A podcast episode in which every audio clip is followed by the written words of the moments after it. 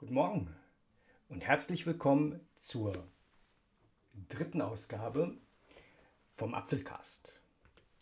Diese Ausgabe dreht sich ausschließlich und vollständig um iOS 14, die aktuelle Version, die auf der Worldwide Developers Conference in dieser Woche vorgestellt worden ist. Wir werden uns mit den spannendsten Neuerungen von iOS 14 auseinandersetzen. Wir werden klären, auf welchen Geräten iOS 14 verfügbar sein wird und wann es kommen wird. Bitte, das Ganze ist natürlich immer noch mit, wie man so schön sagt, a grain of salt zu äh, verstehen, denn ähm, auch wenn Sachen auf der WWDC vorgestellt worden sind, heißt das nicht zwingend, dass das Gerät beziehungsweise dass die Software dann auf den Geräten auch vollständig verfügbar ist. Aktuell und parallel lade ich gerade die Beta von iOS 14 auf eines meiner Testgeräte und werde mir die dann in den nächsten Tagen und Wochen auch ein bisschen näher anschauen. Zu den anderen Neuerungen, die sich im Kontext der WWDC ergeben haben, also Änderungen in tvOS, iPadOS, das ganz neue macOS Big Sur und der Switch von Intel zu ARM. Zu diesen Neuerungen werden wir dann in den nächsten Ausgaben kommen. Wir legen jetzt erstmal los und zwar mit einem ganz kurzen Überblick über das, was halt im Kontext von iOS 14 neu gekommen ist. Übrigens, wer das Ganze in Ruhe nachlesen möchte, es gibt einen sehr ausführlichen Artikel auf dem Apfelcast unter https apfelcast.de. Damit genug der Vorrede. Wir legen los, denn iOS 14 wird klasse. Denn wir sehen das erste Mal, dass der Homescreen aufgeweicht wird. Das wird unser Hauptthema sein. Also der neue Homescreen. Dann Dazu Sachen, die man relativ offensichtlich von Android geklaut hat, ähm, sowas wie Anrufansicht und so weiter und so fort. Apple Maps hat neue Features äh, und Guides. Es gibt eine neue Übersetzungs-App. Siri soll deutlich intelligenter geworden sein, was nicht schwer ist. Messages sind überarbeitet worden. Safari hat neue Features. Kaki ist vorgestellt worden. Für die AirPods gibt es Neuerungen.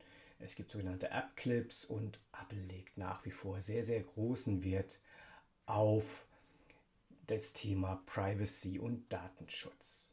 Wie gesagt, das ist letztlich noch nicht mal mehr alles, was es bei iOS 14 gibt. Wir werden uns nun einmal der Reihenfolge nach die wichtigsten Dinge vornehmen. Das aller, aller, allerwichtigste in dem Kontext ist, dass der Homescreen nun anders genutzt werden kann. Dieser Homescreen ist ja in der Vergangenheit immer so genutzt worden, dass ähm, wir äh, im Grunde nur unser statisches Raster hatten, in, dies, in das wir die App-Icons und später dann auch die ähm, verschiedenen ähm, Ordner einsortieren konnten. Es gab eigentlich immer nur die Möglichkeit, von links oben nach rechts unten da vorzugehen. Es kamen irgendwann vor einigen Jahren sogenannte Widgets dazu, die lagen aber auf der linken Seite des Homescreens. Das heißt, man musste dann nochmal nach links wischen, um dort in die Heute-Ansicht zu gelangen. In dieser Heute-Ansicht konnte man dann halt die Widgets einsehen und mit ihnen interagieren. Das hat man jetzt aufgeweicht und das ist tatsächlich für iOS ein extrem fundamentaler Schritt, ähm, dieses Aufweichen dieser ähm, starren Rasterung, das war tatsächlich einer der Gründe, warum ganz viele Leute von iOS weggegangen sind, weil sie den Homescreen nicht so gestalten konnten, wie sie wollten. Das ist wie gesagt jetzt Vergangenheit mit iOS 14 ist man in der Lage, Widgets aus dem heute Screen auf den Homescreen zu verlegen. Das heißt, man kann diesen Homescreen ganz anders ähm, gestalten. Man kann zum Beispiel ein Wetter-Widget draufziehen oder weiß ich nicht, wenn es dann irgendwie eine schöne Uhr gibt, ein Clock-Widget. Ähm, man kann ein Apple Music Widget da draufziehen. Die entsprechenden Funktionalitäten werden in den nächsten Tagen und Wochen den Entwicklern zur Verfügung gestellt und entsprechend freigeschaltet, sodass dort dann auch mit dem offiziellen Eintreffen von iOS 14 damit zu rechnen ist, dass es durchaus eine ganze Menge an Widgets schon gibt. Das Spannende oder das Interessante an diesen Widgets ist, dass die sich ein bisschen anders verhalten als die Widgets, die man von Android kennt. Bei Android sind die Widgets im Grunde kleine Mini-Apps. Das heißt, ich kann im Grunde mit dieser App interagieren. Ich kann mit dieser App im Grunde ähm, ganz, ganz viel ähm, tun. Das Ganze führt dann aber auch wieder zu Komplexitäten. Und Apple wäre halt nicht Apple, wenn sie da nicht rangegangen wären und gesagt hätten, wir wollen das irgendwie anders haben. Ähm, die Widgets hier sind eher so ein bisschen an Windows Phone orientiert. Wer sich damit ein bisschen auskennt oder wer mal ein Windows Phone Gerät früher in der Hand hatte, als es die Plattform noch gab, die hatten im Grunde sogenannte Live-Tiles. Das sind im Grunde auch Dinge gewesen, die sich selbstständig aktualisiert haben, die man frei auf dem Homescreen verteilen konnte. Ähm, das fanden viele Leute dann schon wieder zu viel, weil im Grunde fast alles Live-Tiles waren. Die haben im Grunde selbstständig Informationen aus dem Hintergrund rangeholt und ähm, sie eben dargestellt. Das hat man genutzt für Wetter, für News, für was auch immer. Apple hat das Konzept quasi analog übernommen. Also es sind keine eigenständigen, kleinen, wie auch immer gearteten Mini-Applikationen, sondern es sind im Grunde, ähm, naja, man, man, nennt das Glanceability, also Dinge, die darauf ausgerichtet sind, dass man einfach kurz drauf guckt ähm, und dann eine Info hat oder, oder einfach ein, ein Update hat. Ähm, die sollen also gar nicht dafür, also mit denen soll man gar nicht direkt interagieren können, sondern was man da eben einfach nur macht, ist das Ganze zu nehmen und zu nutzen und ähm, einfach die Informationen anders darzustellen. Mit einher geht, dass äh, man diese Widgets relativ frei anordnen kann. Ähm, und das heißt, man hat jetzt eben auch ganz andere Gestaltungsmöglichkeiten für den Homescreen. Das ist schon ähm, eine ganz andere Welt, als wir sie bisher bei Apple hatten. Wie gesagt, die starre Trennung ist jetzt aufgehoben worden und ich muss ganz ehrlich sagen, ich persönlich finde das großartig. Ähm, also für mich, ich bin einer von denjenigen, die von iOS irgendwann weggegangen sind hin zu Android, weil ich dort ganz andere Gestaltungsmöglichkeiten hatte. Ich bin zurückgekommen von Android, weil mir Privatsphäre sehr am Herzen liegt und ich das bei Android nicht gesehen habe. Aber an der Stelle muss man eben auch ganz klar sagen, iOS war immer im Hintertreffen, was die Gestaltbarkeit anbelangt. Ich kenne viele Leute, die auf iOS wechseln würden, wenn sie freiere Gestaltbarkeit hätten. Ich weiß jetzt auch nicht, ob es die Möglichkeit gibt, dass man zum Beispiel oben einen Bereich frei lässt. Das habe ich leider noch nicht ausprobieren können. Ähm, vermute aber, dass dem noch nicht so ist. Das wird dann später vielleicht kommen. Wie dem auch sei, iOS 14 mit den Widgets auf jedem Screen ist ein ganz fundamentaler Schritt hin zu mehr Personalisierung, zu einem hochgradig persönlicheren Umgang mit dem eigenen Homescreen. Und das ist definitiv das Richtige, was man tun kann. Also ich bin begeistert. Allein das wird der Grund sein, warum ich hier ein äh, iPhone XS Max aus dem letzten Jahr ähm, wahrscheinlich in den nächsten Tagen, obwohl das Ganze buggy sein wird bis zum geht nicht mehr, mit mir rumschleppen werde, einfach um damit halt zu interagieren, um dieses Gefühl zu haben, dass ich mehr personalisieren kann. Ich freue mich da tierisch drauf. Für mich ist das ein wirklich ganz, ganz, ganz relevanter Punkt. Für mich ist das wirklich etwas, das ich gar nicht hoch genug hängen kann. Größere Personalisierung bei iOS dringend, dringend benötigt. Übrigens interessanterweise, ähm, das iPad OS, also das Betriebssystem vom iPad, darauf wollen wir heute gar nicht so im Detail eingehen, aber das hat diese erweiterte Möglichkeit nicht.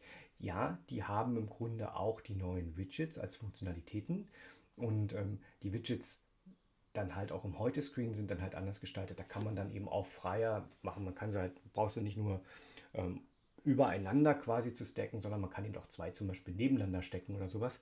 Ähm, das ist alles da auch gegeben, aber die Widgets im Kontext der Programmsymbole anzuordnen, gibt da nicht.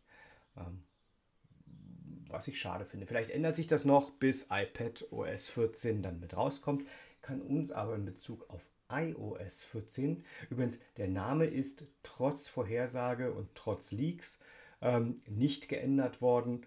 Ähm, das Betriebssystem heißt weiterhin iOS und nicht iPhone OS. Das kann uns, wie gesagt, in Bezug auf iOS 14 dann relativ egal sein. Also Widgets überall, Widgets galore. Ähm, es gibt schon ähm, ähm, erste Aktionen im Internet, dass Leute die Version halt installieren und dann halt damit durch die Gegend laufen und eben sagen, jawohl, das ist mein neuer Homescreen, das wird jetzt abgefilmt, das share ich mit der Welt. Das wird richtig groß angenommen. Und wie gesagt, äh, gerade Leute, die zu Android gewechselt sind, weil sie halt dort mehr Gestaltungsmöglichkeiten haben, die haben jetzt einen Grund mehr zurückzukommen. Und in dieses, in die gleiche Richtung läuft im Grunde noch ein weiteres Feature, ähm, das, das, man, äh, das wir gleich besprechen wollen. Vorher will ich kurz drüber spekulieren und, und drüber nachdenken, was ich halt wahrscheinlich als Widgets bei mir auf dem Homescreen machen würde. Ich bin jemand, auch bei Android, ich habe gar nicht so viele Widgets im Einsatz.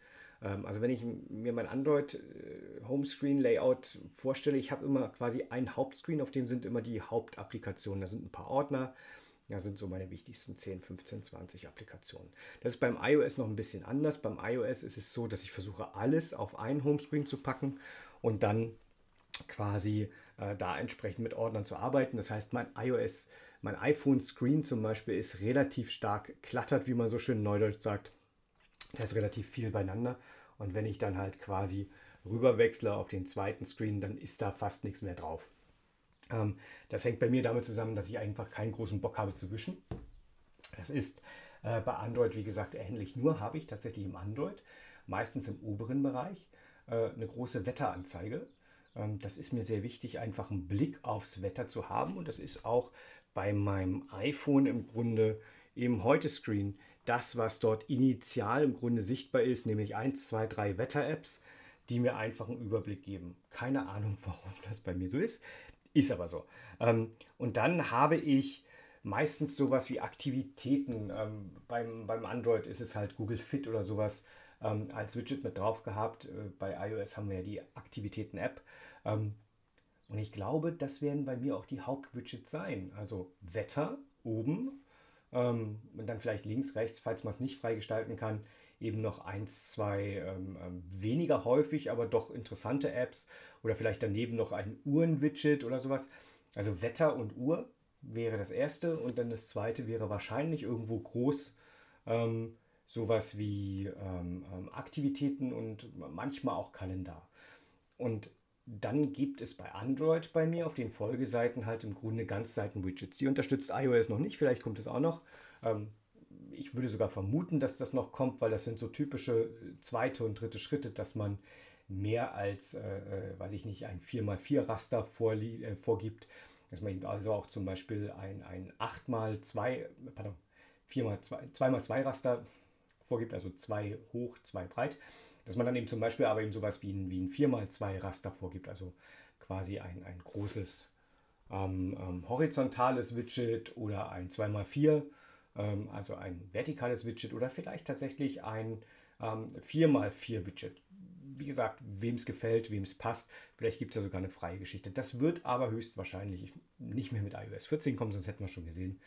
Sondern ähm, vermutlich, wie gesagt, das sind so üblicherweise zweite und dritte Schritte, vermutlich dann mit 15 und 16, sodass man dort dann an der Stelle einfach noch mehr Gestaltungsmöglichkeiten bekommt. Und ähm, wie gesagt, bei mir, bei meinen Android-Devices ist es immer dann auf dem zweiten Screen, also wenn ich nach rechts wische, sind vielleicht nochmal zwei, drei Apps, ähm, die ich nicht mehr auf dem Homescreen unterbringen konnte, weil ich jetzt auch nicht der ganz große Monster-Fan von, von äh, Ordnern bin. Ähm, ich habe es bei iOS viel, viel intensiver, aber auch da ist quasi auf der ersten Ordnerseite dann im Grunde alles. Ähm, und dann auf der zweiten Seite und dritten Seite und vierten Seite hat man dann eben nochmal einen ganzflächigen Kalender, ein News-Widget ähm, und vielleicht irgendwie sowas wie ein WhatsApp oder Telegram-Widget. Und das war's. Also ich bin normalerweise ein ganz großer Freund davon. Da bin ich ehrlich gesagt immer noch auch Windows Phone gepolt. Ich möchte eigentlich das, das hauptsächlich Wichtige auf dem Homescreen haben ähm, und äh, nicht nach links oder rechts wischen müssen. Aber wie gesagt, meine Vermutung ist, so wie ich mich kenne, ähm, Wetter, vielleicht Uhr, Aktivitäten-Widget auf jeden Fall mit auf dem Homescreen. Und der Rest, und jetzt kommen wir auch noch zu einer weiteren Neuerung, der Rest wird eventuell sogar vom Homescreen runtergenommen. Ähm, das heißt, ich habe dann vielleicht tatsächlich bloß noch meine wichtigsten 10, 15 Apps da drauf und der Rest liegt dann in einem neuen Bereich ähm, und zwar in der sogenannten App Library. Ähm, die App Library ist im Grunde eine Funktionalität, die ebenfalls zusammen mit den Widgets die Art und Weise, wie man mit einem iPhone interagieren wird, beziehungsweise wie man das aufsetzt, ganz gewaltig verändern wird. Die App Library ist im Grunde eine Liste aller Applikationen. Das klingt jetzt noch nicht interessant oder noch nicht so spannend. Ähm, diese App Library erreicht man im Grunde, wenn man dann bis ans Ende quasi seiner, seiner Homescreen-Reihe quasi scrollt, also nach rechts wischt. Ähm, aber das Spannende bei der App Library ist, dass ähm, diese App Library Applikationen haben kann, die auf dem Homescreen gar nicht angeordnet sind. Oder anders ausgedrückt, ich kann zukünftig Applikationen aus der aus, vom Homescreen runternehmen und in die App Library packen.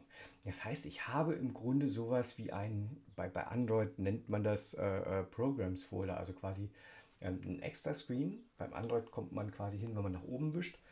Äh, ein extra Screen, in dem sich alle meine Programme befinden. Und ich packe auf dem Homescreen, also auf den, den ich normalerweise sehe, wenn ich das Telefon einschalte, packe ich nur meine bevorzugten Applikationen.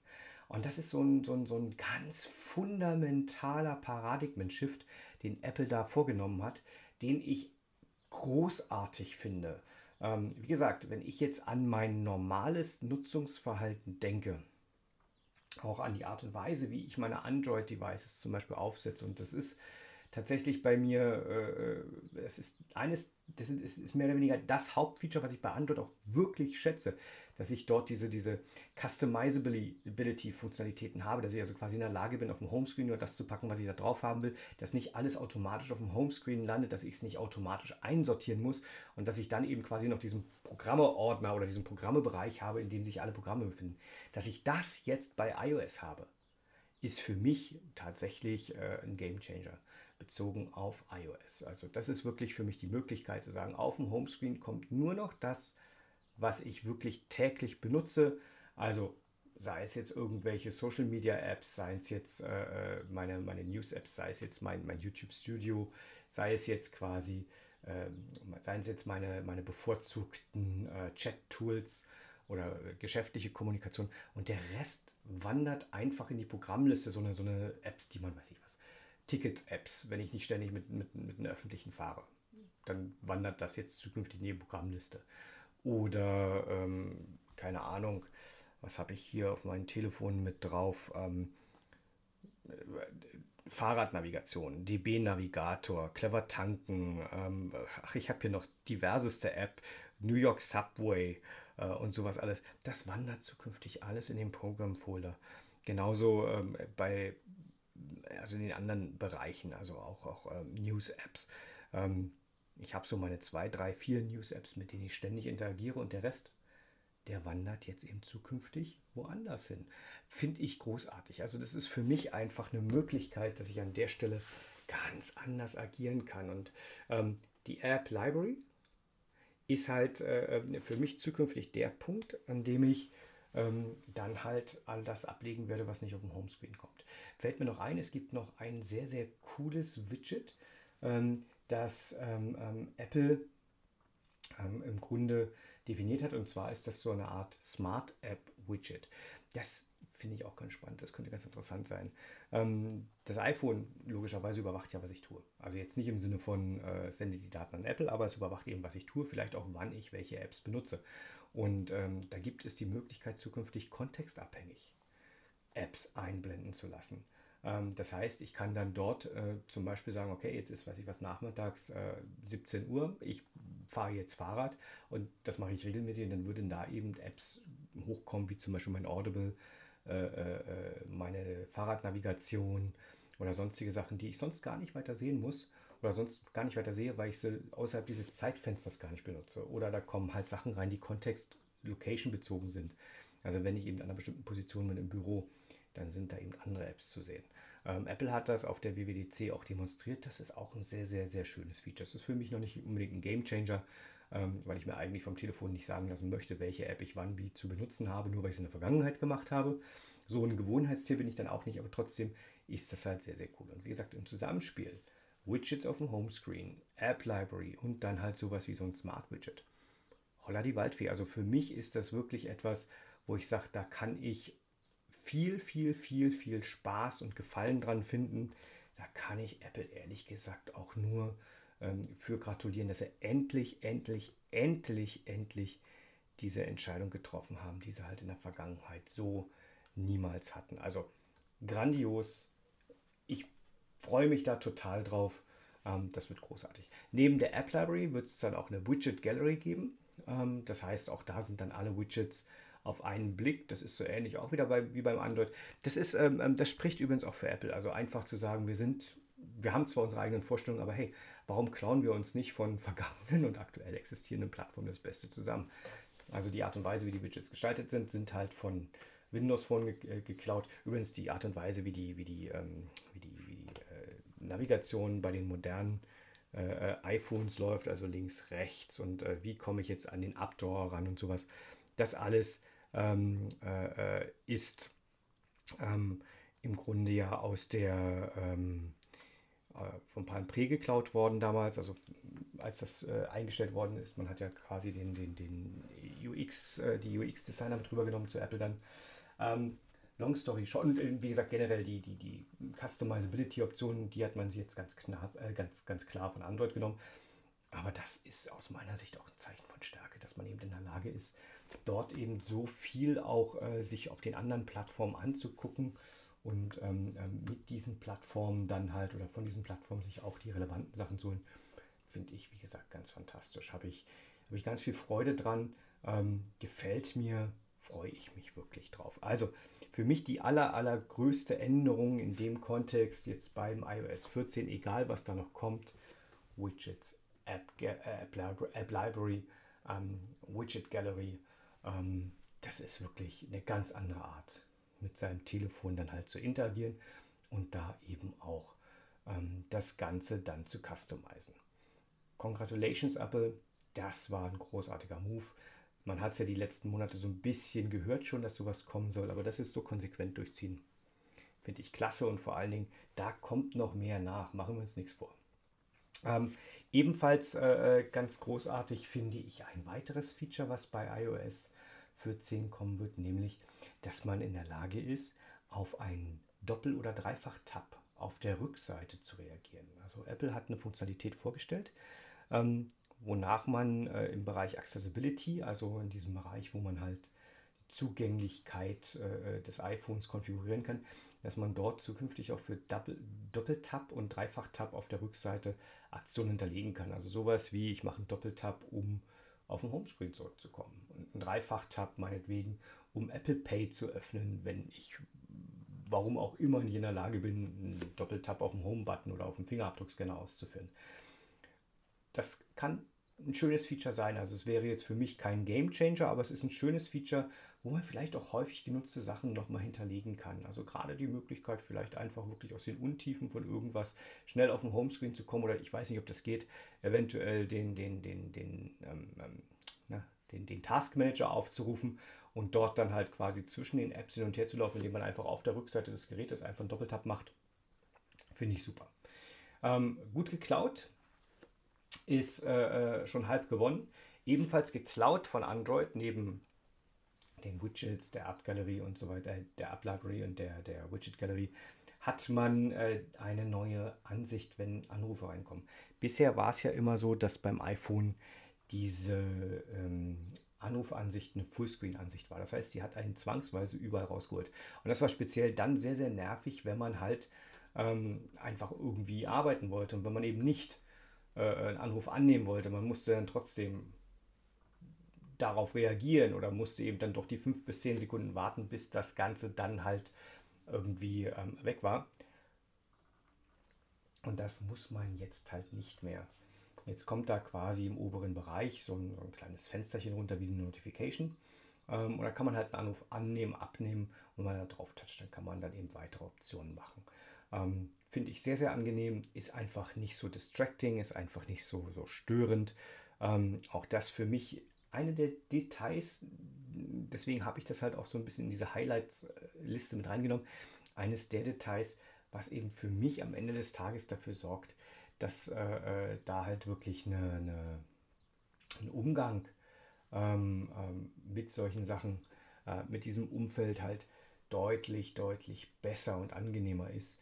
Ähm, das sind die kleinen Dinge, die halt am Ende des Tages dann dort irgendwie einen Unterschied ausmachen. Ähm, kompakte Anrufansicht. Freue ich mich drauf, werde ich tatsächlich sehr häufig benutzen. Ein weiteres Feature, was ich persönlich jetzt nicht so häufig nutze, was aber viele, viele Leute äh, mögen, ist so ein Picture-in-Picture. Feature. Das gibt es schon bei äh, der ein oder anderen Video-App, äh, speziell von Apple. Äh, äh, also wenn man zum Beispiel ähm, sich da was anguckt und dann rausgeht aus der App, dann, dann läuft das irgendwo äh, weiter. Man sieht das im, mit dem Browser manchmal, dass dort so eine Picture-in-Picture-Funktionalitäten dann irgendwie da sind. Diese Funktionalität ist jetzt zukünftig generell verfügbar. Also das heißt, wenn man irgendwie zum Beispiel einen FaceTime-Anruf hat oder ein Video abgespielt wird und man will was nachgucken. Also gerade Video ist für mich so, so ein ganz typischer Fall. Ich schaue ein Video, bin an einer interessanten Stelle, lasse das weiterlaufen und denke mir aber, Mist, wer war denn dieser Schauspieler? Woher kennst du den denn? Oder keine Ahnung, ähm, äh, wo haben die jetzt eigentlich das Ganze hier geschossen? Also schnell mal in der IMDB nachschauen oder sowas ist für mich etwas, was ich ganz, ganz häufig mache was dann halt bisher dazu geführt hat, dass ich nicht weiter gucken konnte oder nur noch einen Ton auf dem Ohren hatte. Ähm, zukünftig mit Picture in Picture kann ich dann rechts unten, links unten, rechts oben, links oben, je nachdem, wo ich dieses Ding hinschiebe, es lässt sich nämlich quasi verschieben, dieses kleine Extrafenster, kann ich dort dann halt zukünftig ähm, das Ganze weiterlaufen lassen und trotzdem mal eben schnell nachschauen. Oder wenn ich eben, wie gesagt, sowas wie ein Teams-Call oder ein FaceTime-Call oder sowas habe, vorausgesetzt die Applikation implementiert das Feature, und man hat so diesen, diesen tatsächlich typischen Fall, so, wann hast du denn mal Zeit? Guck mal in den Kalender oder sowas. Ähm, dann kannst du das machen und dann bist du trotzdem immer noch sichtbar und kannst auch sehen, was die anderen machen. Das heißt, man ist nicht so raus, man ist nicht so distracted. Trotzdem kann man halt noch eine zweite App dann benutzen. Ähm, und wenn man Doppeltap macht, dann kommt man auch wieder in das originale Thema zurück. Das heißt, man kann dann dort sein Video weiter gucken, seinen Anruf weiterführen und so weiter und so fort angenehmes Feature, finde ich sehr, sehr schön. Was ich dann aber auch sagen muss, dann hätte man bei Apple auch ein bisschen konsequent sein können und auf dem iPhone dann auch eine, äh, ähm, eine, eine Multi-App-Ansicht implementieren können. Das heißt, dass man oben und unten irgendwie äh, äh, jeweils eine App offen hat. Das wäre auch ein sehr, sehr schönes Feature. Ähm, dann könnte man nämlich oben Video meinetwegen kleiner gucken und unten parallel surfen oder sonst irgendwas. Das, dazu konnte sich Apple nicht durchringen, aber ich glaube, mit Picture in Picture ist man davon jetzt nicht so weit weg. An der Stelle auch äh, äh, schönes Feature, nettes Feature, wahrscheinlich nicht das, was mein Nutzungsverhalten ändern wird. Was mein Nutzungsverhalten aber ändern wird, sind unter anderem Änderungen, die ich in Apple Maps gefunden habe. Bei Apple Maps, äh, äh also es ist ja nicht immer nur iOS, sondern ähm, was, bei, was von Apple da natürlich vorgestellt wird, ist erstmal Betriebssystem. Und dann kommen die ganzen Erweiterungen auf Ebene der, ähm, auf Ebene der Applikation. Ähm, Apple Maps ähm, ist mein, ja, manchmal bevorzugtes Navigationssystem. Einfach, wenn ich halt äh, äh, gerade im Sinne auch von Privacy sage, ich will Google Maps nicht benutzen. Aber Apple Maps hat so ein paar Sachen gehabt oder nicht gehabt, die es eigentlich äh, immer so ein bisschen wenig angenehm nutzbar gemacht haben. Also ein typischer Fall, ich fahre sehr, sehr viel Fahrrad, ist halt, du hast da keine Fahrradnavigation dabei gehabt. Klar kann man mit der Fußgängernavigation auch äh, wunderbar durch die Gegend kommen, vorausgesetzt man ist in der Lage, Treppen zu umfahren, über die einen die Fußgängernavigation natürlich schickt. Ähm, aber eine dedizierte Fahrradnavigation, ähm, spezifisch auch in so eine Richtung gedacht, dass man dort halt ähm, zum Beispiel weiß, ich habe jetzt hier irgendwie eine steile Anhöhe und entsprechend planen kann oder dass man sie umfahren kann. Sowas gab es halt bisher nicht. Deswegen habe ich zum Beispiel, wenn ich Fahrradrouten mir angeguckt habe, immer eine extra App benutzt, Naviki, die übrigens sehr, sehr empfehlenswert ist. Ähm, die benutze ich auch weiterhin. Oder habe eben, wenn ich schnell mal gucken wollte, eben bei Google Maps geguckt. Ähm, ich will aber Google eigentlich gar nicht so viele Daten geben. Ich muss gar nicht die Navigation parallel offen halten, aber einfach nur, wenn ich zum Beispiel sehen möchte, ähm, wie viel an, an wie, wie lange dauert es, um von A nach B zu kommen. Da kann ich zukünftig Apple Maps benutzen. Die haben halt diese Funktionalität jetzt mit drin. Ob und wann sie zu uns, also ob vielleicht nicht, aber wann sie zu uns ausgerollt wird, weil sowas gerne mal in den USA als erstes kommt, das weiß ich im Moment nicht.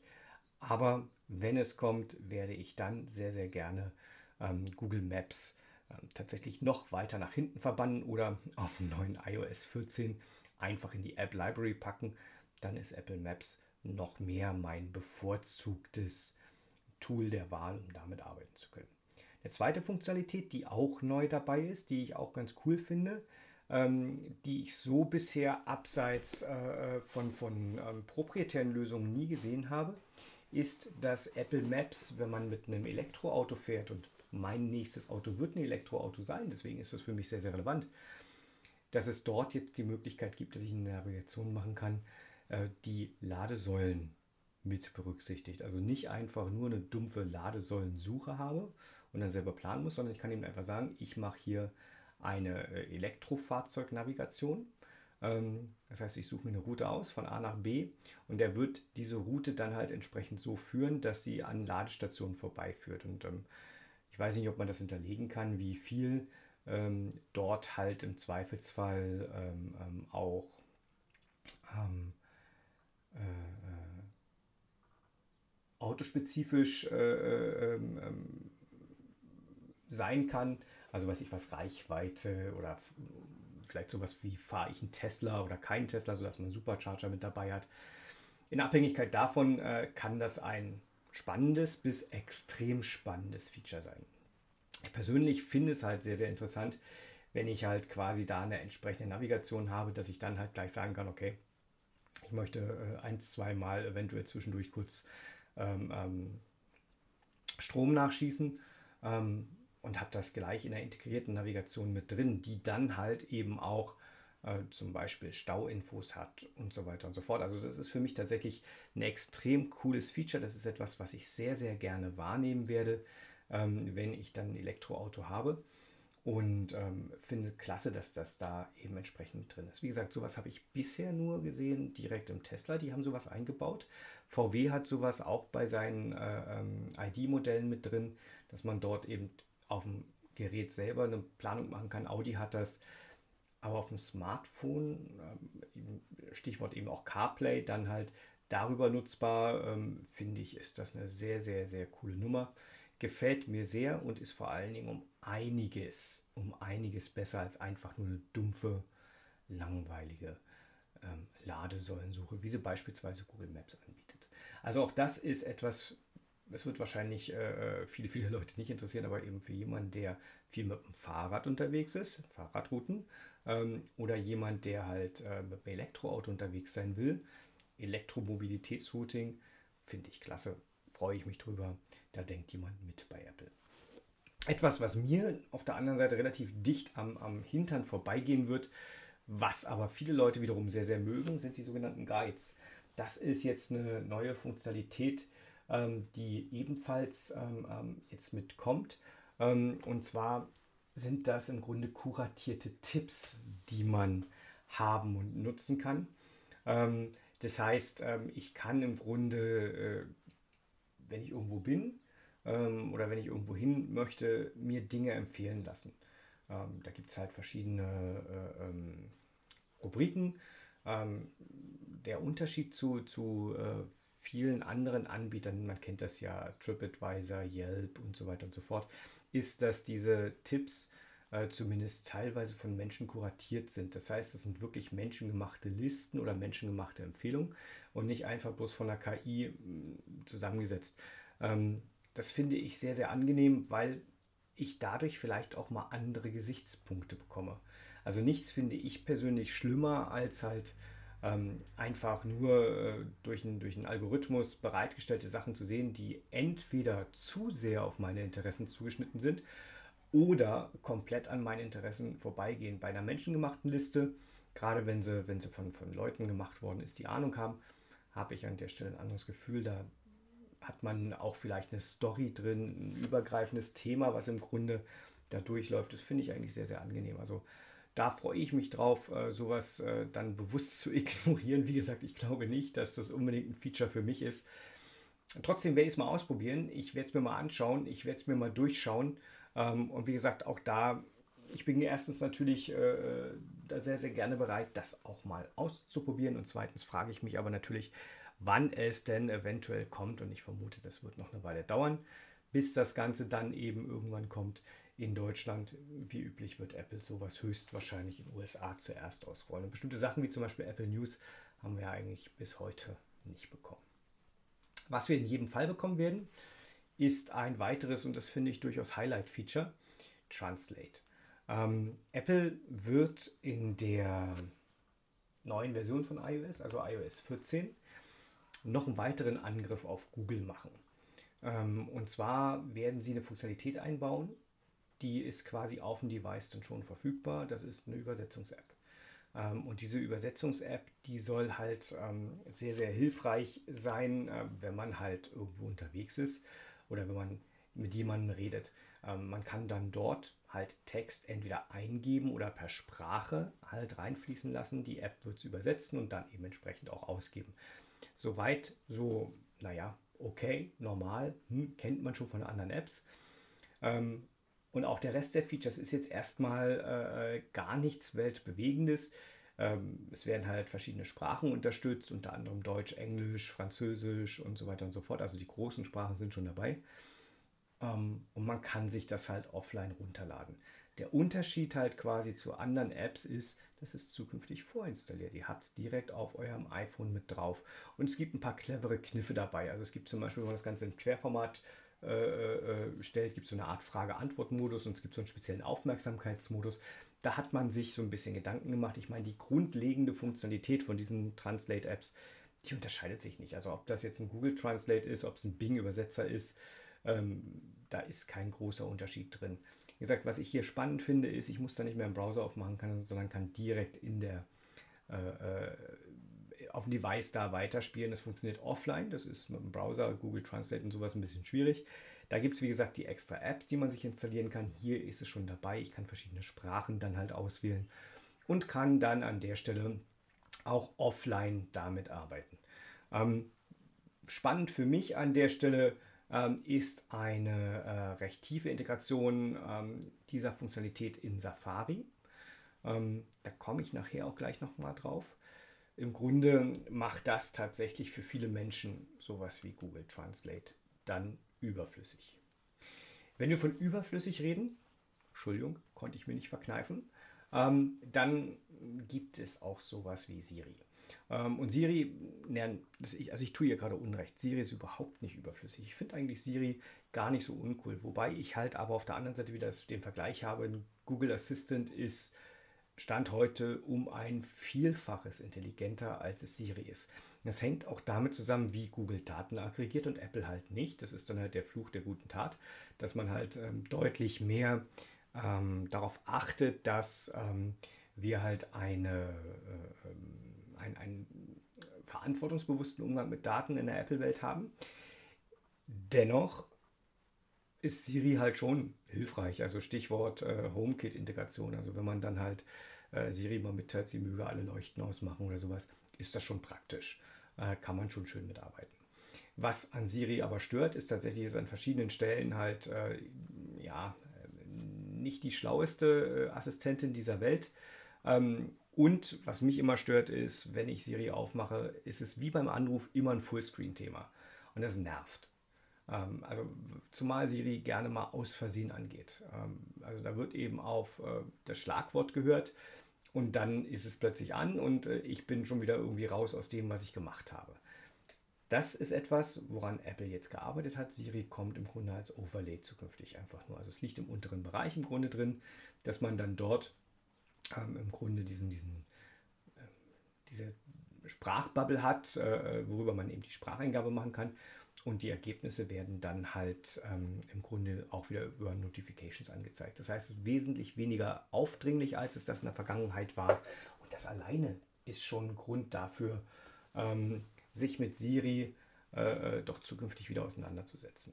Was auch noch äh, äh, passieren soll, ist, dass es halt, ähm, aber da lässt sich äh, Apple noch nicht in die Karten gucken, dass es halt deutlich intelligenter sein soll, als es in der Vergangenheit war. Ehrlich gesagt und persönliche Meinung, das ist jetzt nicht so schwer. Insofern freue ich mich darüber. Ähm, aber wie gesagt, interessant wird Siri für mich abseits dieses, mach mal das an, mach mal das aus und äh, wie ist das Wetter. ähm, wird Siri für mich erst dann wieder so richtig sein, wenn sie halt auch komplexe Fragestellungen und äh, für natürliche Sprache versteht, wie es eben zum Beispiel Google Assistant kann. Das heißt, da kann man quasi eine Frage stellen, der antwortet und dann antwortet man im gleichen Kontext oder fragt man im gleichen Kontext weiter und der versteht das. Bei Siri ist das nicht möglich. Siri stellt eine Frage, also man stellt Siri eine Frage, Siri antwortet und wenn man dann einfach nachfragt, geh mal mehr ins Detail oder warum ist das so oder sowas, dann sagt Siri, was willst du jetzt eigentlich von mir? Ich weiß gar nicht, wovon du redest. Das fehlt und das habe ich jetzt auch bei der WWDC nicht gesehen. Trotzdem bin ich schon ganz zufrieden, äh, äh, wie gesagt, dass es nicht mehr so aufdringlich ist, weil die Grundfunktionalität stimmt für mich nach wie vor. Ich kann damit wunderbar arbeiten und leben. Und ehrlich gesagt weiß ich auch nicht, ob ich sowas wie ein Google Assistant oder Amazon Alexa, die die ganze Zeit äh, äh quasi mich überwachen, die ganze Zeit um mich herum haben möchte. Da ist Siri dann doch angenehmer, weil Siri eben ähm, obwohl Apple da im letzten Jahr deutlich eins auf die Nase bekommen hat, weil sie auch entsprechend ihre eigenen Regularien nicht gearbeitet haben. Aber da ist Siri wesentlich weniger datenhungrig. Ähm, neues Feature, ich kann mit Siri zukünftig Audio-Messages verschicken. Das heißt, ähm, ich kann im Grunde äh, Siri sagen, nimm mal auf äh, und dann wird es als Nachricht verschickt. Also diese Sprachnachrichten, die viele, viele Leute so mögen. Auch da gebe ich zu, ich bin ein alter Sack. Ähm, ich habe schon eine 4 vorne stehen. Ich mag es ehrlich gesagt, wenn ich mit Leuten reden möchte, sie anzurufen. Eine der, der äh, weitgehend unbekannten äh, Funktionalitäten eines iPhones. Ähm, dafür nutzt ihr, äh, falls ihr wissen wollt, wie das geht. Es gibt bei, den, bei vielen iPhones, die haben hier unten so, so ein grünes Symbol mit so einem äh, schräg liegenden C, würde ich jetzt mal fast sagen, für diejenigen, die es nicht kennen. Das ist das Anrufsymbol. Damit kann man quasi einen Telefonanruf durchführen. Ähm, alternativ mag ich es, Nachrichten zu schreiben, sie vielleicht zu diktieren. Und da ist, äh, da war Siri übrigens äh, über lange Jahre deutlich besser, als es äh, ein Google Assistant war. Das funktioniert nach wie vor großartig. Ähm, aber ich kann jetzt halt zukünftig auch sagen, hey, nimm auf, hallo Mama, wie geht's dir? Ich bin in zehn Minuten da. Und dann wird das halt als Nachricht verschickt. Ja, er sagt, ich habe eine 4 vorne. Ja. Ja. Ja. Die gleiche Reaktion gibt es bei mir bei Messages, bei Apple äh, äh, Nachrichten. Ähm, da gibt es auch bei mir so ein gepflegtes Ja, ha, ha. Ähm, ich benutze nämlich Apple Messages nicht allzu intensiv. Ähm, die meisten Konversationen im Familienumfeld und sowas laufen halt über Telegram oder WhatsApp, auch wenn ich äh, bei beiden jetzt nicht wirklich super glücklich bin, was den Datenschutz anbelangt, bei WhatsApp noch weniger als bei Telegram. Ähm, aber ich kriege halt Apple Messages außerhalb des Apple-Ökosystems nicht wirklich positioniert, weil ist halt nicht interoperabel. Ähm, die, die blauen Häkchen gibt es halt nur ähm, und die, die blauen Bubbles gibt es halt nur bei äh, iPhone zu iPhone-Kommunikation. Alles andere ist eine SMS. Ich hätte mir gewünscht, dass es da zum Beispiel irgendwas gibt, dass Apple beispielsweise auch RCS unterstützt. Also dieses plattformübergreifende Kommunikationsprotokoll. Ähm, machen sie aber nicht. Ähm, ja, gilt es hinzunehmen. Ansonsten halt, äh, wir können bei Apple Messages jetzt Nachrichten pinnen. Schön. Ähm, Gruppennachrichten, also diese Channels, diese Chats kann man jetzt mit einem Foto versehen. Da kann man auch ein Memoji oder ein Emoji mit ranpacken. Ähm, wir haben Mentions, das ist ganz hilfreich in Gruppennachrichten, dass man halt quasi dann mal jemand anspricht und sagt, Ed Carsten, du hast nicht abgewaschen oder sowas. Ähm, wir können jetzt in Gruppennachrichten auch Inline-Antworten geben und damit quasi so eine Art Threading aufmachen. Man kann dann quasi in diesem Thread weiter diskutieren und äh, die anderen Leute müssten sich das dann detailliert angucken und sehen ansonsten bloß die Hauptnachrichten. Oder ich gehe halt in so eine dedizierte, äh, flachere Ansicht. Es gibt neue Memoji, Stile und Sticker ähm, für noch mehr Personalisierung. Ähm, da finde ich, das finde ich dann wieder, das, das finde ich schon wieder schön, auch wenn ich es nicht benutze.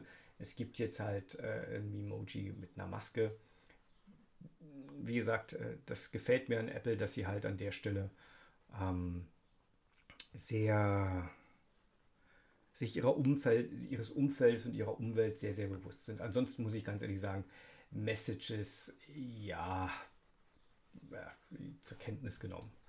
Ähm, es ist das gleiche wie bei FaceTime. Das mache ich dreimal im Jahr, äh, wenn meine Freundin mal aus Versehen von einem iPad sitzt. Ansonsten hat die ein Android-Telefon, da komme ich nicht ran mit FaceTime. Ja. Safari. Ähm, und da, hm, das ist äh, etwas, das gefällt mir. Und zwar gefällt mir das aus einer sehr, sehr boshaften Sicht heraus. Der Safari-Browser ähm, pinkelt nämlich Google gerade hart ans Bein. Ähm, und nicht nur Google, aber Google ist, glaube ich, der erklärte, äh, das erklärte Ziel an der Stelle.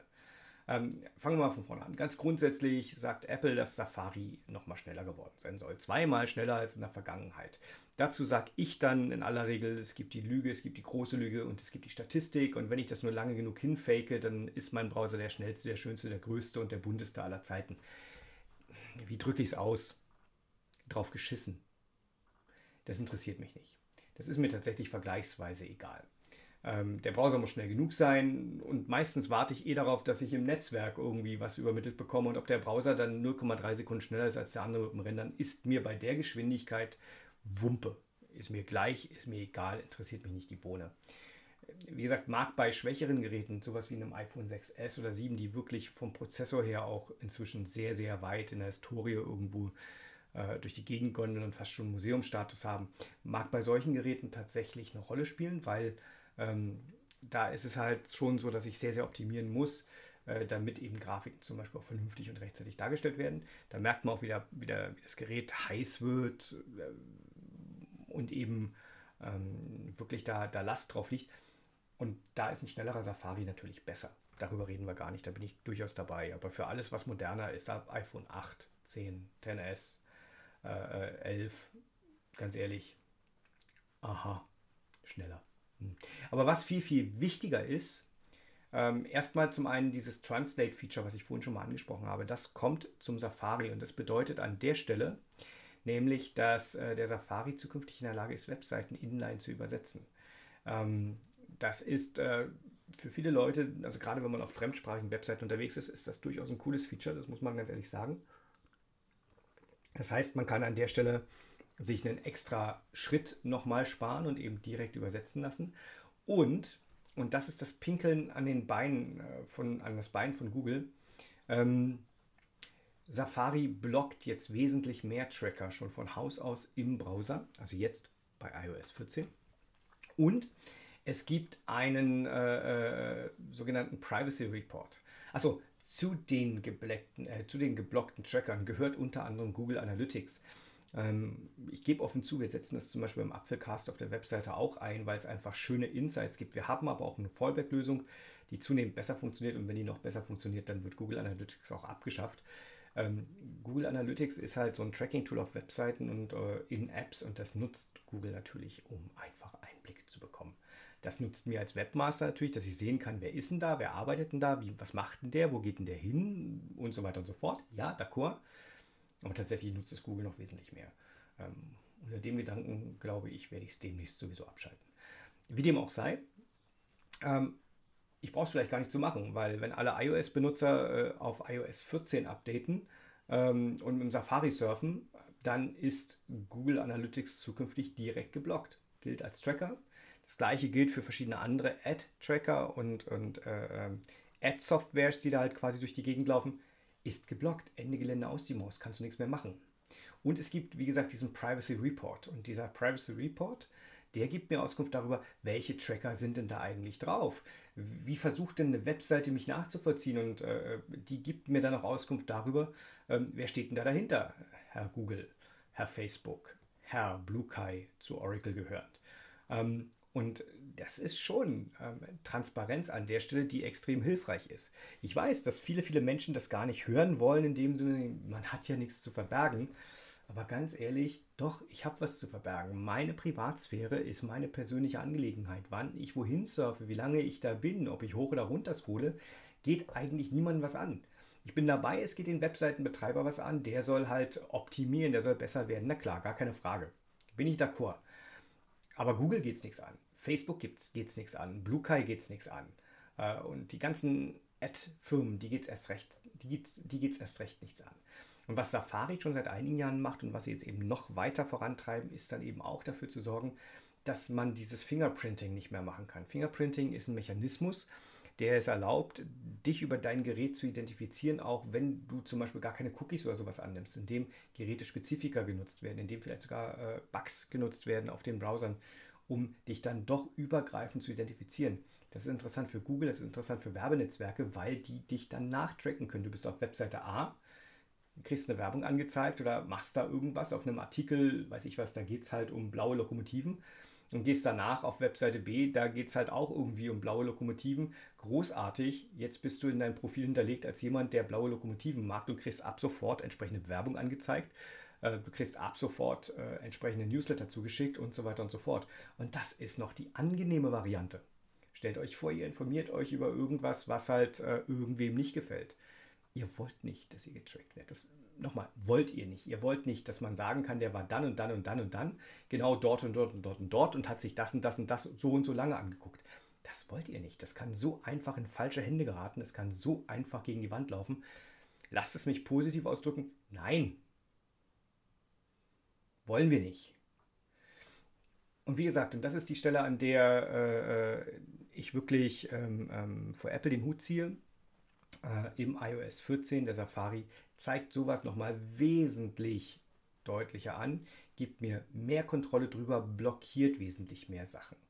Ähm, finde ich klasse, finde ich richtig und wird eben dafür sorgen, dass Safari, ist er jetzt schon, neben Firefox und Firefox Klar heißt er in Deutschland, im englischen Bereich heißt er Firefox Focus, einer der drei Browser ist, mit denen ich durch die Gegend laufe. Ähm, ich verwende zum Beispiel bewusst keinen Chrome. Mache ich nicht. Google. Nope. Mache ich nicht. Will ich nicht. Kommt mir nicht in die Tüte. Safari ähm, hilft mir an der Stelle schon. Wenn wir dann irgendwann in den nächsten Wochen über macOS reden, da gibt es noch wesentlich mehr dazu da drin. Ähm, so viel aber hier an der Stelle, auch im iOS, ist Safari eine sehr, sehr gute Nummer an der Stelle. Ähm, was auch äh, den einen oder anderen interessieren könnte, Apple Car Key ist, äh, das haben wir auch angekündigt, ähm, veröffentlicht worden. Was kann ich damit machen? Ich kann, wenn ich ein neues Fahrzeug habe und ähm, Startkunde ist BMW, werden aber auch andere Automobilhersteller in den nächsten Wochen und Monaten nachziehen.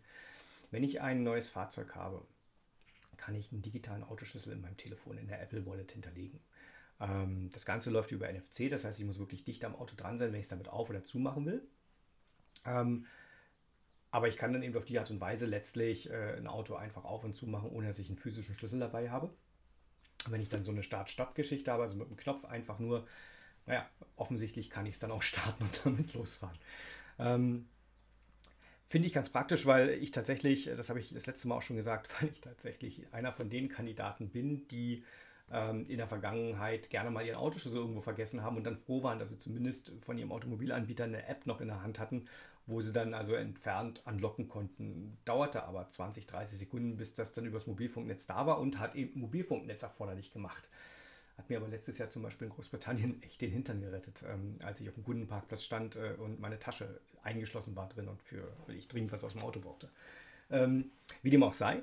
Ähm, sehr praktisches Feature, äh, Apple Car Key. Ähm, und ich kann auf die Art und Weise dann halt auch die ganzen Sachen tauschen und teilen. Also wenn ich zum Beispiel sage, äh, hier Freundin, nimm mal mein Auto, dann brauche ich nicht mehr mein Auto zu suchen, sondern dann gebe ich ihr Car Key frei, wenn sie denn ein iPhone hätte. Ähm, und dann könnte sie an der Stelle halt ähm, zum Auto gehen, sich reinsetzen, losfahren und ich kann ihr hinterher die Rechte wieder entfernen. Ich kann da vielleicht auch Schweine reinmachen, dass ich dann sage, okay, jetzt ist sie 200 Kilometer weg und jetzt entferne ich ihr die Rechte. Äh, nein, sowas würde ich nicht machen.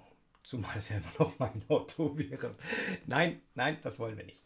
Ähm, aber wie gesagt, sowas ginge. Also ich kann äh, äh, den Autoschlüssel jetzt teilen, ohne dass ich ihn physisch aus der Tasche geben kann. Ich kann da auch ähm, ver, äh, äh, äh verschiedene Rechte geben. Also ich kann äh, zum Beispiel sagen, Unlock and Drive, also der kann quasi dann das Auto ähm, aufmachen, abschließen, starten und losfahren. Ähm, oder es gibt auch sowas wie sogenanntes Restricted Driving, dass ich also sagen kann, äh, das Ganze nur mit Einschränkungen. Also er kann vielleicht öffnen und schließen, ähm, aber vielleicht nicht losfahren oder er kann eben auch fahren, aber nur eine bestimmte Strecke oder nur, keine Ahnung, in eine bestimmte Richtung. Das hängt sehr, sehr stark davon ab, was die Automobilhersteller da auch implementieren. Long story short, aber CarKey ist jetzt da ähm, und wird in der Apple Wallet, äh, Apple Wallet dann entsprechend mit ähm, ähm genutzt. Was kommt noch neu? Äh, äh, Apple CarPlay hat neue Hintergründe. Alle so, yay, neue Hintergründe. Hammer. Aber Apple äh, äh, CarPlay hat auch Unterstützung für weitere Applikationstypen. Und das ist etwas, das ist nicht verkehrt. CarPlay und auch Android Auto sind relativ restriktiv, was ähm, die Nutzung von äh, äh, anderen Apps anbelangt. Das soll halt nicht von der Straße ablenken ähm, und es soll halt im Grunde ähm, lediglich äh, äh unterstützend wirken. Und das heißt äh, zum Beispiel sowas wie die Solitär-App eures Vertrauens äh, ähm, oder einen Browser gibt es da halt einfach nicht. Das Ganze ist jetzt nochmal erweitert worden, wie gesagt, bei CarPlay. Da gibt es neue App-Typen, ähm, sodass man dort auch Apps haben kann, die einem bei der Parkplatzsuche helfen. Für Elektroautos äh, Charging-Apps, also dass man dann quasi auch nochmal nach Ladesäulen suchen kann oder nach oder Preisvergleiche machen kann, keine Ahnung. Und Essensbestellungen, also für, für Delivery Services, dass man zum Beispiel, wenn man gerade sich auf den Weg macht vom Office nach Hause, äh, dass man dann eben schon sein Essen bestellen kann, direkt über äh, CarPlay und dann nicht sein Handy rausziehen muss, sondern eben sagen kann, die Pizza Margarita bitte in einer Dreiviertelstunde zu mir nach Hause. Finde ich praktisch. Ist jetzt alles für mich kein Grund, äh, äh, ähm, da jetzt in Begeisterung auszubrechen. Ich glaube, das habe ich auch unterschwellig deutlich gemacht. Nichtsdestotrotz, nicht verkehrt. Gibt noch ein paar weitere äh, Änderungen und Erweiterungen, ähm, die äh, vielleicht auch noch erwähnenswert sind. Äh, bei den AirPods ähm, hat Apple jetzt noch ein bisschen geschraubt. Also sie haben keine neuen AirPods vorgestellt, obwohl die Gerüchteküche läuft, dass auch die AirPods, die wir bisher haben, also nicht die AirPod Pro, sondern die ähm, eher traditionelleren AirPods, dass die im nächsten Jahr spätestens ein Update bekommen sollen, vielleicht sogar noch dieses Jahr. Die sollen dann eher aussehen wie die AirPods Pro Okay, freuen wir uns drauf, wenn das kommt. Was aber jetzt quasi äh, an neuen Funktionalitäten mit iOS 14 dann kommt, ähm, ist Spatial Audio. Das funktioniert aber bloß mit den AirPads Pro. Ähm, und zwar ist es so, wenn ich mir zum Beispiel ein Video angucke oder sowas und meinen Kopf bewege, dann bekommen das die AirPods mit und sind dann in der Lage, den Sound so zu steuern, dass wenn zum Beispiel in meinem Video ein Schuss kommt, dass der trotzdem immer noch von vorne kommt. Ähm, und das ist natürlich sehr, sehr praktisch. Ähm, das heißt, ich kann kurz zur Seite gucken äh, und kriege den dann halt, wenn ich zum Beispiel nach links gucke, aufs rechte Ohr. Also dort in Abhängigkeit, äh, wo mein, wo mein äh, Telefon ist. Und nicht ähm, irgendwie, ich gucke nach links und das Telefon ist quasi weiter rechts, als es vorher war und trotzdem kommt das Geräusch von vorne. Also in Abhängigkeit von meiner Kopfposition können Sounds dann ausgesteuert werden. Praktisch, nett, nice. Ähm, ob ich dafür jetzt unbedingt aufstehe und mir AirPods Pro kaufe, sei mal dahingestellt. Hint, nein. Wie dem auch sei, trotzdem nett, also auch technisch sehr, sehr nett. Head-Tracking heißt die Funktionalität an der Stelle gar nicht verkehrt. Praktischer und äh, äh, für mich auch interessanter und häufiger äh, genutzt ist, dass es neue Batteriebenachrichtigungen gibt. Ähm, das heißt, ich kann schneller und besser sehen, wie ist der Ladestand. Bisher geht das ja nur in dieser Heute-Ansicht in dem Widget, dass ich da reingucke oder wenn ich äh, direkt in den Einstellungen bin. Da soll es zukünftig halt äh, äh, eine bessere Visualisierung geben, eine bessere Darstellung geben. Danke Apple dafür, ganz ehrlich. Ähm, und ich habe die Möglichkeit, individuelle Soundanpassungen vorzunehmen. Das heißt, ich kann bei äh, den AirPods, zumindest bei den Pro-Modellen, kann ich dann halt, äh, naja, nicht Soundprofile hinterlegen, also zwischen denen ich wechseln könnte, aber ich kann zum Beispiel sagen, mehr Höhe, mehr Tiefe oder sowas. Und dann wird das entsprechend zukünftig systemweit ausgesteuert. Das ist gar nicht verkehrt.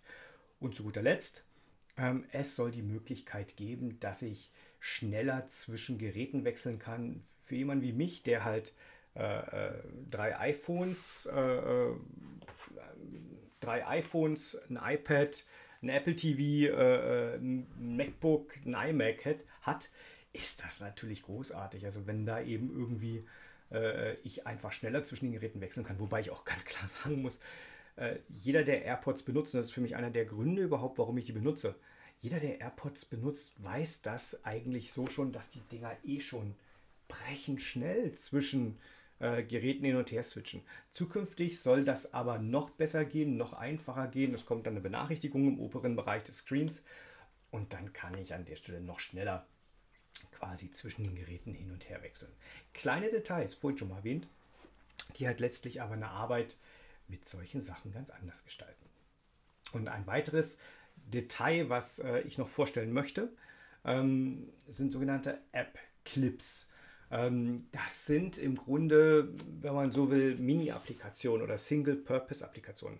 Stellt euch mal vor, ihr steht vor einem, äh, vor, so einem, vor so einem elektrischen Roller, so einem Leimroller oder sowas. Ähm, ich will jetzt gerade gar nicht darüber diskutieren, ob die Dinger praktisch sind oder nicht praktisch sind, ob die umweltfreundlich sind oder nicht.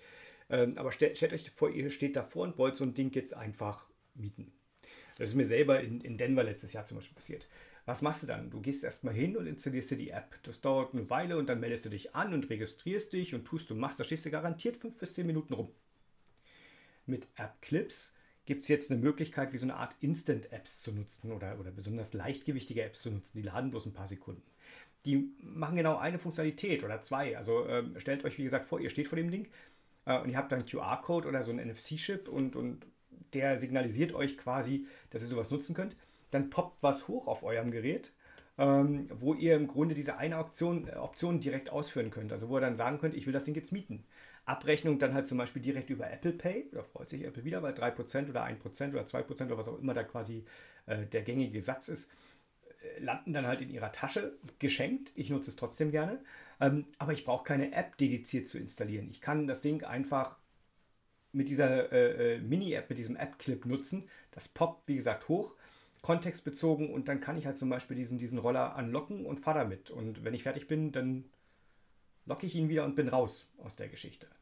Ähm, praktisches Feature, ähm, aber auch ein Feature, was unter Umständen ein bisschen scary sein kann. Ähm, Stichwort an der Stelle halt auch ähm, wenn das äh, eben über NFC oder über Beacons oder sowas getriggert wird, dass dann plötzlich was hochpoppt. Also ich kann mir vorstellen, der ein oder andere Warenhausbetreiber oder der ein oder andere Shopbetreiber würde sowas gerne intensiv machen, dass da Sachen direkt hochpoppen und ich dann direkt da bestellen kann. Und ja, das ist dann wieder die Stelle, wo es ein bisschen spooky wird. Aber zum Beispiel eben sowas wie, wie ein Fahrrad oder eine, so, so ein Roller mieten, ähm, vielleicht sogar ein Auto mieten. Fände ich geil. Finde ich großartig. Also gefällt mir. Kann man mit, kann man mit arbeiten. Ähm, AdClips. Ob sich durchsetzt, we will see. Kann man nicht so vorhersagen. Ähm, es müssen letztlich auch die Leute akzeptieren. Aber als Feature ist es da. Ähm, und ich kann mir vorstellen, wie gesagt, dass viele, viele Anbieter mitmachen. Was äh, ebenfalls ein Feature ist und ehrlich gesagt kein Feature ist, sondern für mich eines dann wieder der, der besten Dinge in dem Kontext bei Apple ist der Fokus auf Datenschutz. Und diesen Fokus auf Datenschutz, den sehen wir bei iOS 14 noch viel, viel mehr. Ähm, Apple zieht die Daumenschrauben an und auch das ist quasi etwas, was sie von der Konkurrenz, es gibt ja nicht mehr so viel Konkurrenz, aber was sie quasi von Android unterscheidet. Zukünftig müssen Apps, die für iOS 14 oder die mit iOS 14 laufen sollen, müssen anzeigen, welche Daten sie erheben und das wirklich im Detail und was und wie davon zum Tracking genutzt wird. Ähm, das sehe ich schon im App Store dann. Ähm, ich installiere es gerade ja parallel. Ich werde das dann äh, bei den nächsten Ausgaben auch nochmal ein bisschen detaillierter vorstellen. Ähm, ich sehe das und ich kann im Vorfeld schon entscheiden, möchte ich das oder möchte ich das nicht. Ähm, ebenfalls wird zukünftig äh, signalisiert und visualisiert, wenn Apps auf Mikrofon, Kamera und auch die Zwischenablage zugreifen. Und da gab es ja zum Beispiel auch gerade eben diese Geschichte mit TikTok. Ich weiß nicht, ob, nee, nicht, doch, doch, doch, mit TikTok war das. Ähm, ich weiß nicht, ob ihr das verfolgt habt. Ähm, iOS 14 ist rausgekommen diese Woche. Und die Leute haben sich das installiert als eine Beta-Version und haben dann festgestellt, dass TikTok quasi im Sekundentakt auf die Zwischenablage zugreift. Das war vorher gar nicht offensichtlich. Das ist vorher auch nie angezeigt worden. Jetzt sieht man es. Ähm, TikTok greift halt im Sekundentakt auf die Zwischenablage zu, ähm, mit der Begründung, die sie hinterher rausgebracht haben, um da irgendwie äh, äh, Spamming oder sowas vorzubeugen. Aber ganz ehrlich, what the fuck? Das interessiert die, das hat die nichts anzugehen, was ich in meiner Zwischenablage habe. Ähm, also wenn ich zum Beispiel einen Passwortmanager habe, könnte zum Beispiel ein Passwort in der Zwischenablage hängen. Herzlichen Dank, TikTok, dass ihr euch das genommen habt und auf eure Server gebracht habt. Ich habe TikTok nicht installiert gehabt, aber ihr bekommt die, also das, die Idee ähm, ähm, ist, glaube ich, relativ offensichtlich. Das geht nicht. Und sowas ist zukünftig mit iOS 14 deutlich sichtbar. Genauso eben, ob jemand oder etwas auf mein Mikro zugreift, ob jemand oder etwas auf meine Kamera zugreift. Ich will das wissen. Mich interessiert das und iOS 14 liefert halt diese Informationen. Und ganz ehrlich, ich freue mich drauf, wenn der ein oder andere die ein oder andere App deinstalliert, nachdem er dann gesehen hat, erstens, wie die mit seinen Daten umgeht und zweitens, wie häufig die zum Beispiel auf Mikro und Kamera zugreifen. Ähm, hallo Facebook, ne? looking at you. Das ist so etwas, wo ich dann eben auch ganz klar sage, natürlich konnten wir in der Vergangenheit bestimmte Sachen auch schon steuern. Also ich konnte zum Beispiel von vornherein sagen, Facebook kriegt überhaupt keinen Zugriff auf die Kamera und auf das Mikro. Ähm, dann waren allerdings auch Features von der App nicht verfügbar. Zukünftig auch so, aber jetzt sehe ich es eben, wann und wie die was nutzen. Das ist Transparenz und das ist extrem wichtige Transparenz. Was ich auch ein schönes Feature finde, ist, äh, dass ich jetzt äh, so eine Art unklare Position vergeben kann. Also wenn ich Location Services nutze, Wetter-Apps, Nachrichten-Apps oder sowas, die wollen ja gerne wissen, wo bin ich. Bisher war die Position auf Zentimeter bis wenige Meter genau. Zukünftig kann ich das steuern, dass es nochmal eine Zwischenstufe gibt zwischen gar keine Location-Daten teilen und eben genaue Position teilen, nämlich äh, äh so, eine Art, äh, so eine Art näherungsweise Location-Daten. Wenn ich das richtig verstanden habe, ist es dann so in einem Radius von 5 bis 10 Meilen ähm, und ähm, dort wird dann normalerweise auch als Location-Datensatz quasi übermittelt, dass ähm, im Grunde äh, ich beispielsweise vor einem bekannten Denkmal stehe oder sonst irgendwas. Der Punkt ist, diese näherungsweise Location ist allemal ausreichend. Mehr brauche ich gar nicht. Ich brauche gar nicht eine äh, wie auch immer geartete, äh, äh, genauere Positionsangabe für meine Wetter-App. Ich brauche auch keine genauere Positionsangabe für irgendwelche Nachrichten-Apps. Ähm, ehrlich gesagt ist mir das sogar fast noch zu eng. Ähm, aber es macht mir oder es gibt mir die Möglichkeit, äh, dass ich das ein bisschen besser steuern kann, wer genau sehen kann, wo ich bin.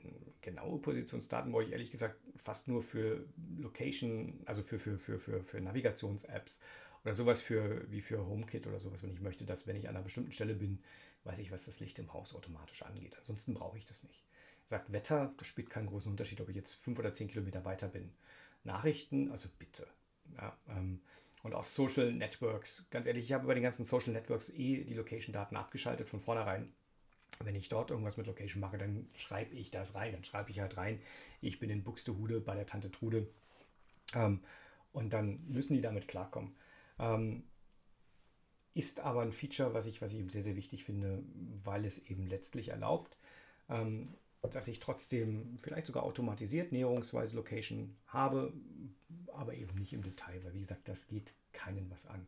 Ein letztes Wort noch zu TikTok, auf die ich gerade rumgerantet habe.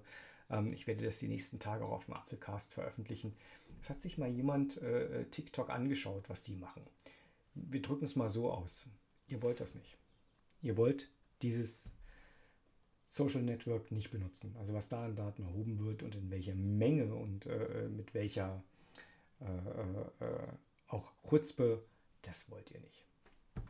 Soll jetzt hier aber gar nicht das Thema sein.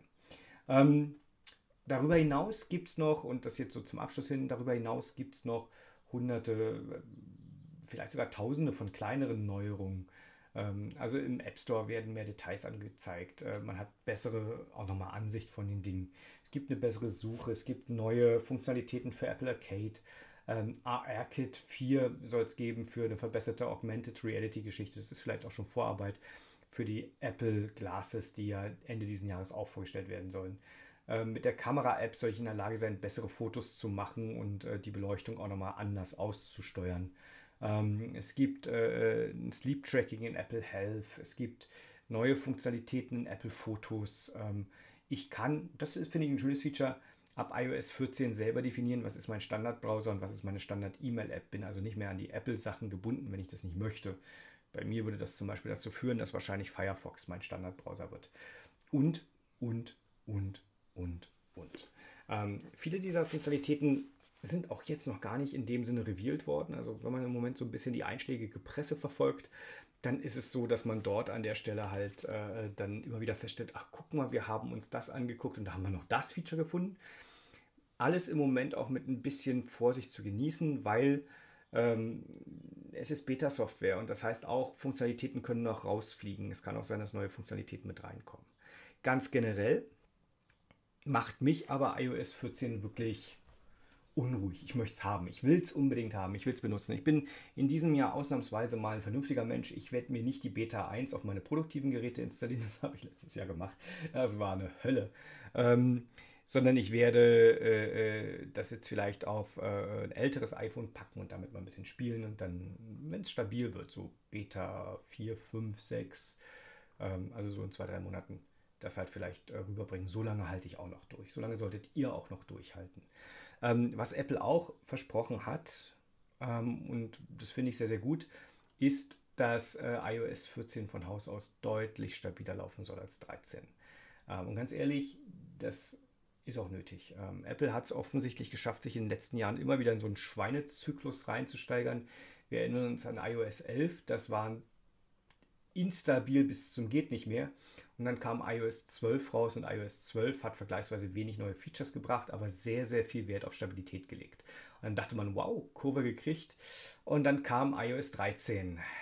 Ja, ähm, ja, drücken wir es mal so aus. Wollen wir nicht mehr viel zu sagen. Äh, iOS 13 ist in einigen Monaten Geschichte. iOS 14 soll, wie gesagt, deutlich mehr Stabilität bringen. Highly welcome. Ich freue mich da sehr, sehr drauf. Kommen wir noch dazu, wann wird iOS 14 verfügbar sein? Zum iPhone Launch. Also äh, wenn die neuen iPhone 12 und 12 Pro gelauncht werden und das wird Ende September sein, wird höchstwahrscheinlich an den Tagen auch dann iOS 14 bereitgestellt werden. Man kann es jetzt schon testen. Es gibt, wie gesagt, die Beta, ähm, die kriegt man als Entwickler. Ansonsten kann man auch äh, vielleicht mal danach googeln oder bingen oder was ich besser finde, DuckDuckGoen, ähm, Beta Profiles oder direkt auf die Webseite gehen, betaprofiles.com. Dort kann man sich eine Beta, also das Beta-Profil runterladen und dann die Beta installieren. Aber bitte Vorsicht, da gilt es einiges zu beachten. Zum einen ist das kein offiziell supporteter Weg. Apple findet das nicht gut, könnte eventuell irgendwann halt sagen, wenn was kaputt gegangen ist an deinem Telefon, bist du selber dran schuld. Das ist der eine Punkt. Der andere Punkt ist, wenn ihr euer Gerät nicht vorher mit iTunes gesichert habt, habt ihr keine Möglichkeit mehr downzugraden auf iOS 13 ohne Datenverlust. Also Vorsicht an der Stelle, vielleicht wartet er einfach noch zwei, drei Monate. Ähm, für wen lohnt sich das Warten? Und das ist wieder eine geile Nachricht. Für alle die, die jetzt schon iOS 13 haben, lohnt sich auch ein iOS 14.